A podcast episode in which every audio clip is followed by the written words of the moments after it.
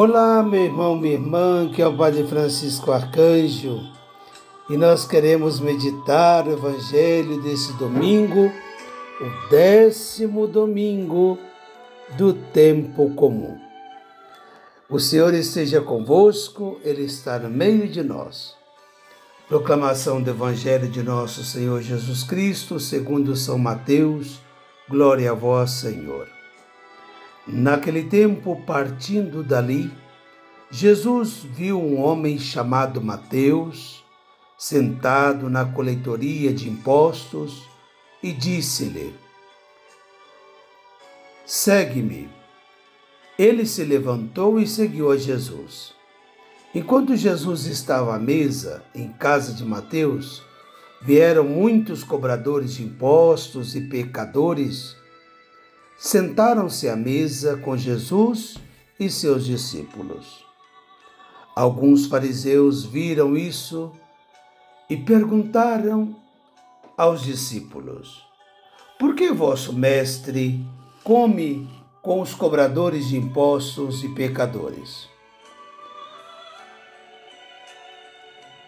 Jesus ouviu a pergunta e respondeu: Aqueles que têm saúde não precisam de médico, mas sim os doentes.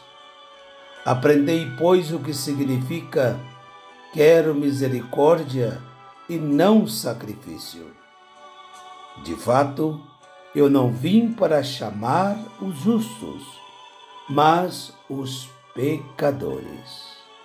Palavra da salvação, glória a vós, Senhor. Queridos irmãos e irmãs, é, celebramos o décimo domingo do tempo comum, mas também hoje, é, esse domingo, em muitos lugares, como por exemplo aqui na Espanha, algumas comunidades autônomas, celebramos Corpus Christi. Celebramos na quinta-feira, mas traslado essa festa para domingo para que possa celebrar, não é? Uma vez que aqui não é feriado nacional. Né? Então, o Evangelho de hoje, minha gente, nos fala sobre o chamado que Jesus faz a Mateus. Né? Jesus convida Mateus para fazer parte do grupo dos apóstolos. Mateus também é chamado de Levi. Nós vamos ver lá no, no Evangelho de Marcos e Lucas que eles chamam Mateus de Levi, mas é a mesma pessoa. Ele trabalhava como cobrador de impostos, o que era mal visto pelos judeus, porque os impostos iriam encher os cofres de Roma, a potência que dominava Israel naquele momento. Os cobradores de impostos eram considerados cúmplices dos invasores então eram pessoas não gratas né, diante da sociedade.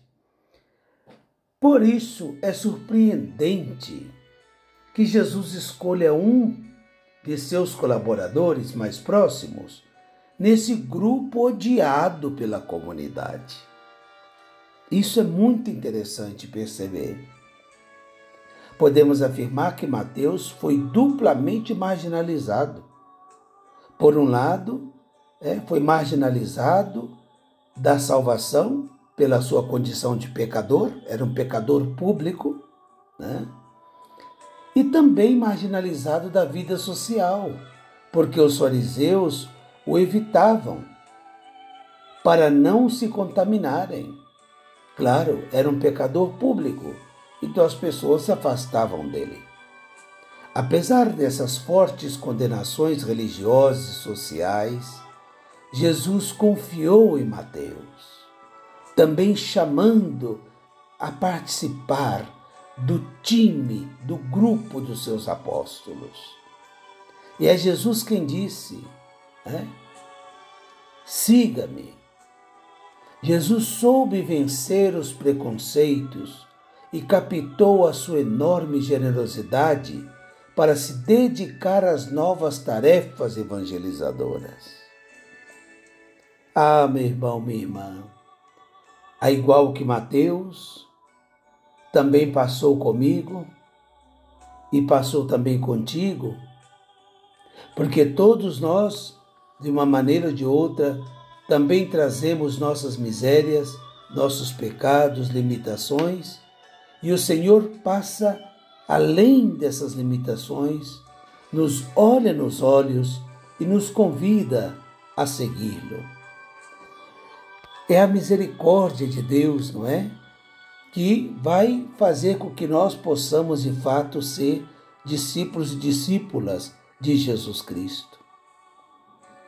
O Papa Francisco tem o lema, o lema do seu pontificado é é tirado justamente de uma belíssima reflexão sobre esse evangelho, é, de um santo monge de São Beda, é, quando São Beda vai dizer que Jesus, é, olhando com misericórdia a Mateus, o elegeu.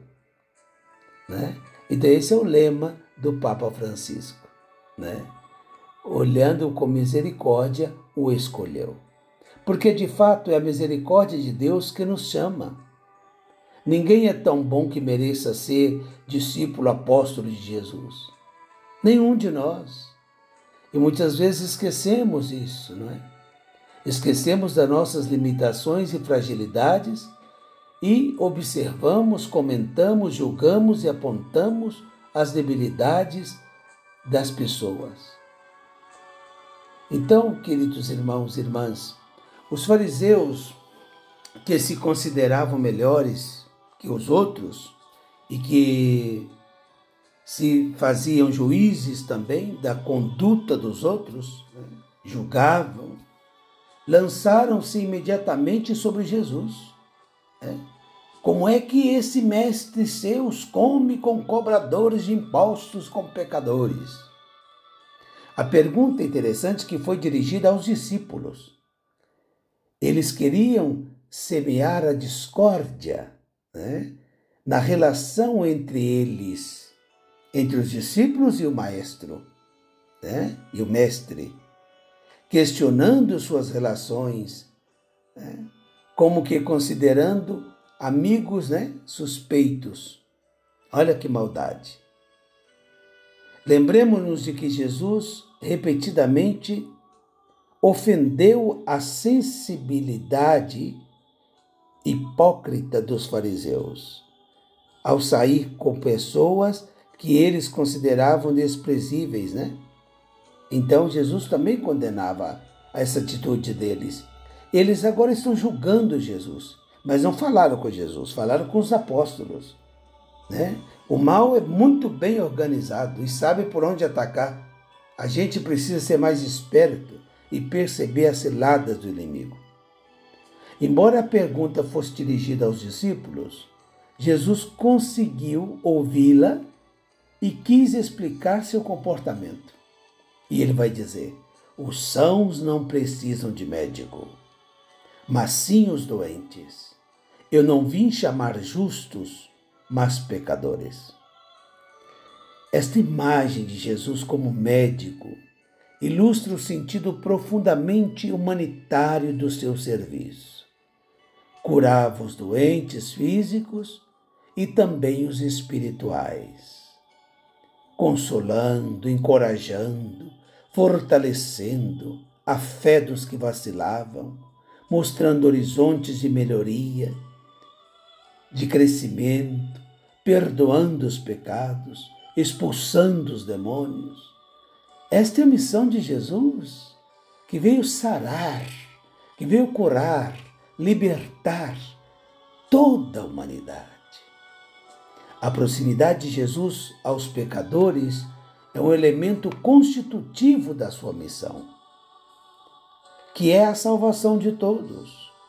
Ele entendeu o projeto do Pai e por isso estendeu a mão para todos aqueles que mais precisavam da graça de Deus. Queridos irmãos e irmãs, a palavra de Deus nesse domingo é, quer nos convidar a parar e analisar uma frase muito importante. Né? que Jesus vai dizer: Quero misericórdia e não sacrifícios. Isso também já dizia o Antigo Testamento pelos profetas, né? de maneira que a primeira leitura, o profeta vai dizer isso, né? Que Deus quer misericórdia e não sacrifício. Queridos irmãos e irmãs, no Antigo Testamento os profetas haviam feito críticas muito duras contra aqueles que cumpriam a formalidade dos ritos e que se sentiam salvos porque jejuavam, pagavam o dízimo, ofereciam sacrifício. Né? Todas essas coisas são muito importantes e temos que fazê-las. Mas, por outro lado, eles pisavam nos outros, pisavam, julgavam. Né? Essas pessoas, criticadas pelos profetas, viviam uma religião que se contentava em realizar externamente, mas que não atingia a profundidade do ser humano, que não influenciava seu comportamento pessoal e social. O que os profetas fizeram foi denunciar uma religiosidade plástica, falsa. Esse é um perigo que corremos todos nós, né? De ser de igreja, de ser de comunhão diária, isso para nós é, é uma graça muito grande de Deus em nossa vida. Mas isso não pode servir para a gente ficar apontando as pessoas e condenando as outras pessoas.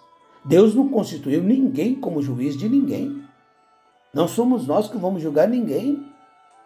Pelo contrário, se nós estamos na igreja e vivemos a nossa fé, foi porque Deus foi muito misericordioso conosco.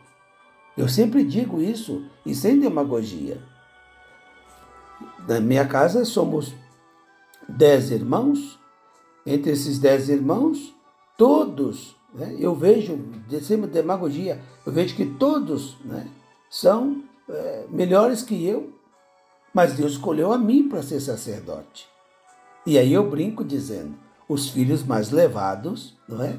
mais arteiros, os pais querem ter sempre perto deles. Né? Talvez por isso que Deus me chamou para ser sacerdote para estar mais perto dele. Para dizer o quê? Não, nós não podemos ser assim, né? Temos que olhar para a nossa realidade. Né? Então, essa mensagem de Jesus nos motiva hoje para que nossa missa dominical, para que nossa oração seja uma experiência muito profunda do encontro com Deus e para que ao mesmo tempo gere uma dinâmica de serviço que se expressa em todas as atividades que, que realizamos durante toda a semana e também durante toda a vida. Não celebrar por celebrar, não, mas trazer isso para a nossa vida. Né? Essa proposta de Jesus nos encoraja a ter uma fé sólida, que se expressa e se alimenta através dos sacramentos e que dá um novo ânimo a todas as nossas atividades. Queridos irmãos e irmãs, uma vida cristã autêntica, ancorada na fé, uma fé tão sólida, né? Aberta à ação de Deus, participa com alegria da liturgia, mas também se preocupa com os outros e partilha sem egoísmo. A missa nos envia para a missão, né? E é nesse mundo que necessitamos é, realizar nossa missão de cristãos e cristãs, de colocar em ação tudo aquilo que o Senhor nos pede. A mensagem teológica da liturgia de hoje se resume nessa simples frase: Quero misericórdia e não sacrifícios. Façamos um bom exame de consciência hoje para rever a qualidade da nossa fé contentamos-nos em cumprir formalidades e sentirmos-nos próximos de Deus, porque de vez em quando realizamos certas coisas boas, certas práticas religiosas. Né? Lembremos-nos de que a fé desvinculada da vida cotidiana não é autêntica. E Deus não quer sacrifício de ninguém, mas Ele quer misericórdia. que nós que fomos abraçados pela misericórdia, possamos ser também misericordiosos. Eu desejo a você um lindo domingo, um abençoado dia e que o Senhor Jesus possa cada vez mais fortalecer sua caminhada. E lembre-se, Deus te escolheu, te chamou e te enviou a uma missão. Por quê? Ele, ele sabe o porquê. Eu não sei, mas ele sabe. Ah, você não tem qualidades? Sim que tem.